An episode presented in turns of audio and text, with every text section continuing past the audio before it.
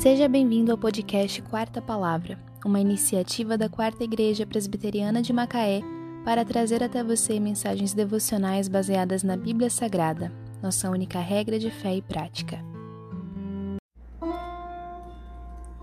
Abel, por sua vez, trouxe das primícias do seu rebanho e da gordura deste. Agradou-se o Senhor de Abel e de sua oferta. Gênesis 4, 3. Óperas, poemas, pinturas ocidentais retratam a história de Caim e Abel.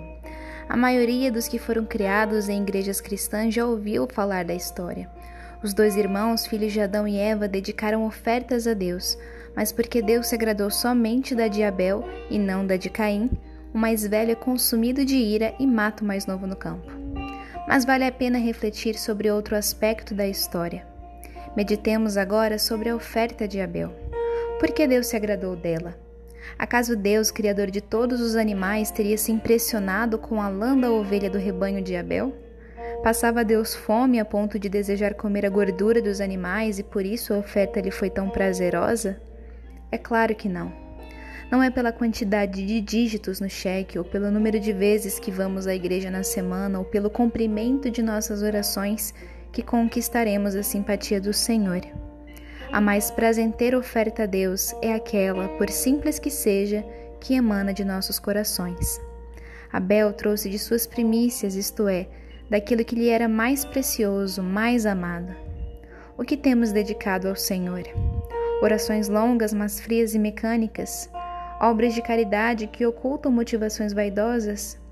Uma vida que, em vez de adoração e obediência sinceras a Jesus, revela uma religiosidade fajuta, tradicionalista e que não muda em nada quem somos em secreto ou com nossos familiares mais próximos? Não é dessa oferta que Deus se agrada, mas sim do nosso coração sincero. Oremos.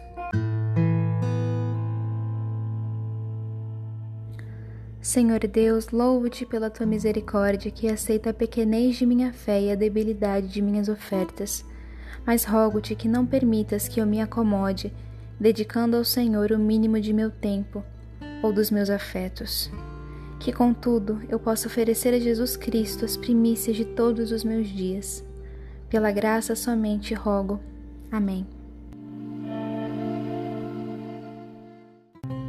Abel, por sua vez, trouxe das primícias do seu rebanho e da gordura deste. Agradou-se o Senhor de Abel e de sua oferta. Gênesis 4, 3. Só lhe deu glória.